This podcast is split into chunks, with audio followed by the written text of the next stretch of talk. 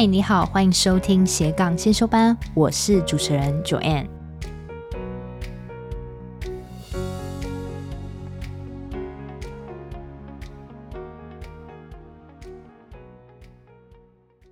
今天的主题是要跟你探讨，做斜杠真的有比较好吗？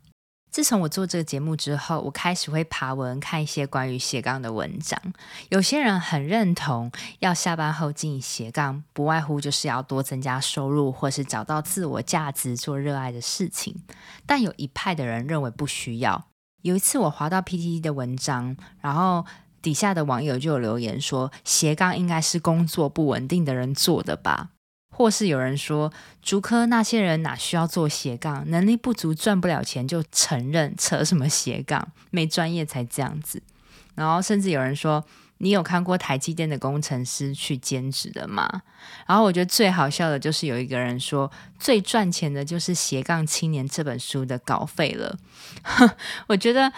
网友的观点真的都很精辟，很好笑，而且戳中了重点。我自己是觉得正反两派都有各自的拥护者。好，为了不浪费你的时间，先跟你说我的结论。我自己的想法是在能力跟风险评估许可之下，我是很支持斜杠的。不然为什么我这个节目要叫斜杠先修班呢？对吧？但如果你现在还对是否要做斜杠有些疑虑，你可以用一个最简单的方式问问自己：说，十年后你希望你人在哪里，过着什么样的生活？你现在做的工作是否能带给你达成你想要的生活？或是如果你好好在本业上冲刺，是不是有机会能达成你的理想生活？如果是有可能的，那我会建议你就专注在本业上，不要去想任何斜杠的事，因为斜杠真的经营起来很辛苦，会花你大量的时间。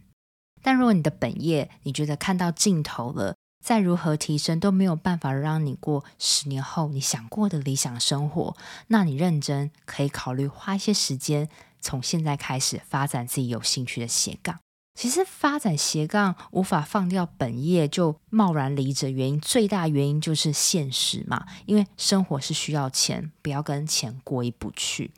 而且某些层面来说，PTT 的网友说的也没错，就是因为赚不了钱，可以达成理想生活的钱，才需要现在辛苦，在下班后做努力。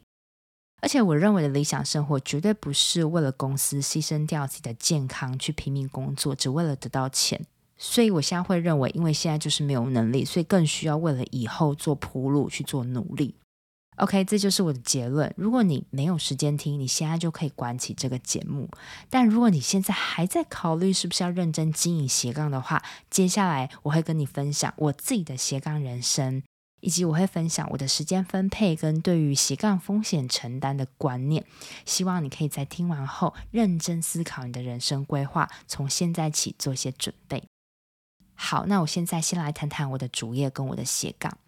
我的主业是在一家外商公司当旅游顾问，薪水还蛮稳定的。而且，就算我没有发展斜杠，没有被资遣的情况下，这份工作我认为可以让我做到退休。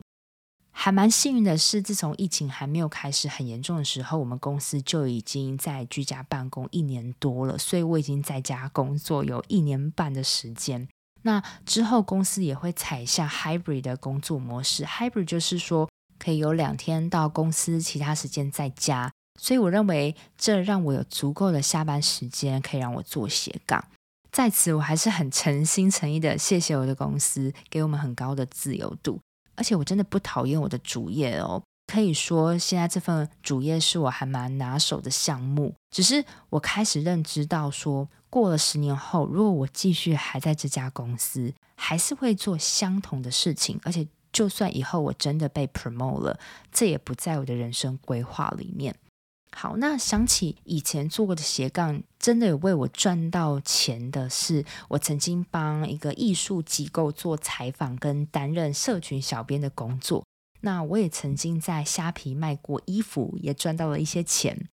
那我现在呢，是一名 podcaster，我的未来愿景是希望说，以斜杠先修班这个节目当平台，以后可以发展我的个人品牌跟教育的事业。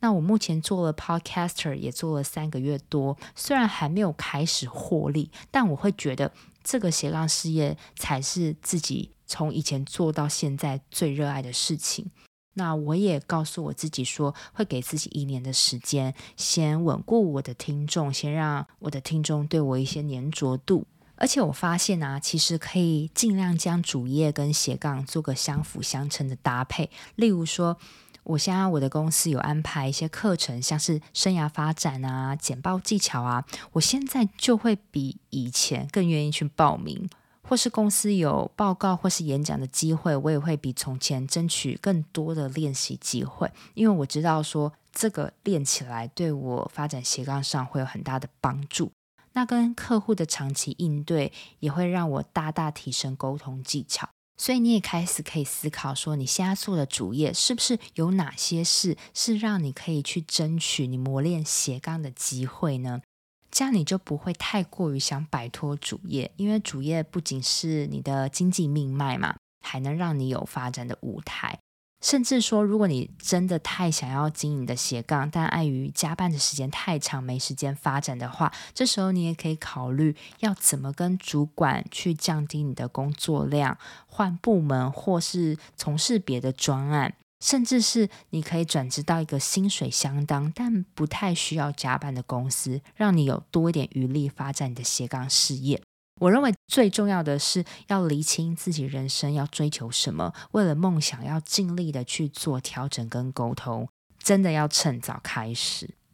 第二部分，我想跟你探讨一下斜杠的意义，因为我们口中常在说斜杠斜杠，到底这两个字是从哪里产生出来的呢？其实“斜杠”这两个字最早是渊源于《纽约时报》专栏作家 Marcy Alber 的书籍《双重职业》中的英文 “slash”。因为现代的人不再满足于单一的职业的生活方式，他们想要选择拥有多重职业跟身份的多样生活形态，所以这些人会用 “slash”，就是一条线这个 “slash” 来介绍一连串的头衔或身份。例如，我就会是旅游顾问 slash podcaster。那斜杠的真意义也就来自于做自己热爱、有兴趣的事业，而且是必须要建立在你的单杠，也就是你的主业非常稳固的前提下。你有空闲的时间，想要更提升自己、发展更多元面向的时候，那绝对不是为了摆脱现在的工作而想骑驴找马，甚至是离职来做斜杠，造成经济负担。那前几集我有分享过，如果你太想要摆脱你现在的工作，越想要在斜杠事业上赚到钱，你就会越模糊了自己的心，越是找不到自己热爱的事，这样就有些违背了斜杠这两个字的本意。第三部分关于风险承担，对于我自己来说啊，呃，成立一个 podcast 的节目需要花费的就是设备的费用，或是有来宾需要现场约访、录音室的费用，还有会需要花费、呃、上课、投资自己脑袋的课程费用跟一些一点点的书籍费用。那同样的，你也必须要评估说，你斜杠的事业。你每个月要付出的费用是不是会让你在生活上过于吃紧？如果你今天感到有点压力了，我非常诚心建议你要先把你的主业壮大稳固之后，再来发展斜杠。而且你要确保说，就算斜杠发展失败了，也不会让你产生巨大的经济损失而负担不起。有些人呢，他上有长辈，下有孩子，还要背着房贷，每个月的开销其实已经很大，有些吃紧，但却又想要花钱投资在自己的斜杠副业上，看能不能有所报酬。在这里，我会很实际的跟你说，先缓一下，因为现实无法改变嘛，房贷要缴，父母小孩要养，所以我认为应该要先努力提升本业的收入，等有些闲钱再来规划斜杠人生。还有，我认为人际关系跟亲密关系的维护也是很重要的，这些也是个非常需要风险承担的项目哦。因为你想想，呃，斜杠势必会占用到你下班后的大多时间，但你一定要排一些时间给家人、伴侣或是朋友，千万不要因为自己的斜杠而失去了这些重要的人际关系，会得不偿失。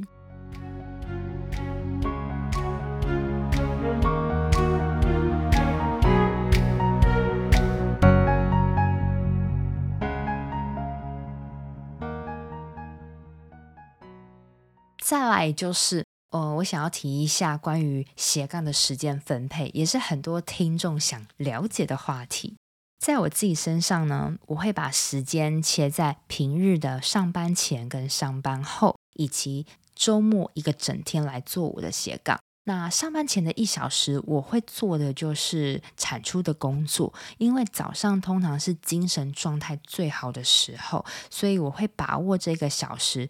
做一些像是写文章啊，或是策划节目方向跟宣传的工作，一些你认为需要花费脑力的工作，我都会排到最精华的黄金时段做。那下班后吃完饭耍废一下，花个手机，大概八点半到十二点半这四小时，我会做一些关于节目大小琐事，或是约访来宾啊、宣传啊等等。然后我每天至少会预留半小时到一小时阅读。因为这些是我的养分，我必须要多读一些东西，我才有办法把一些新东西、一些有用的资讯带给你们。那在周末的时候，六日我会挑其中一天录制我的节目跟剪辑我的音档。那其余如果有空闲的碎片时间，我会拿来回复听众的 email 跟讯息。那通常我自己是会在周一把一周要做什么先排好。那难免有时候计划赶不上变化，有时候下班体力真的耗尽，无法赶上当天的进度的时候，我也会做适时的调配。那还有就是，我也发现到，自从我开始经营 Podcast 之后，我旅行的时间就变得很少，这也是我的牺牲啦。因为我就是一个很爱旅行的人。那在以前，我每一两个月我就要安排一个国内小旅行出去走一走，那现在反倒是半年才有一次。其余的年假我通通都拿去做斜杠了，像是上周我就安排了整个礼拜的年假，就是为了要专心好好做节目的宣传跟内容的策划，而且我反而不觉得说没有假期很可惜，我认为说那是做我自己喜欢的事情，只要有多出来的一整天可以让我不用上班，专心做斜杠，我就会觉得有赚到的感觉。虽然我才做一个节目，但我还是会一直觉得我的时间不够用，永远会冒出一堆琐事要处理。这时候我会发现，专注真的超重要。我会建议你在要做斜杠这短短的几个小时的时间里，先把手机调成专注模式，让讯息不再打扰你。因为啊，每天的斜杠时间都是很宝贵的。如果你专注那几个小时，你会发现效率真的可以提升到很高。训练专注也是我做斜杠的时候才慢慢学会的技能。那另外呢，每周我会选一天跟家人、朋友或是男朋友相处。我认为适当的人际关系对我来说还是非常非常重要的，因为我就是一个需要跟人互动的人。那我自己会有点惭愧的是，我最近。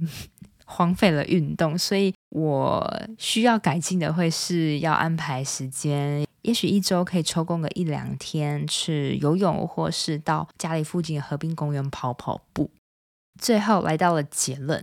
虽然我的本业真的还是很忙，但是我还是会愿意花时间做斜杠的真正原因是，斜杠可以让我有机会开拓人生另一个可能。因为如果现在不做，我要什么时候做呢？而且不瞒你说，我已经也到了要即将结婚的时候。我知道说生完小孩要做自己的事业，可能会暂时延后一阵子。而且我想起在人生中，我为公司奉献的时间够多了。我想要为自己工作，因为人生就一回嘛，冒个险，而且趁还有体力就做做看吧。只要是可以承担风险，然后做好停损点，我觉得没有不去尝试的理由。而且做斜杠的时候，可以让我活得更像自己，更有信心。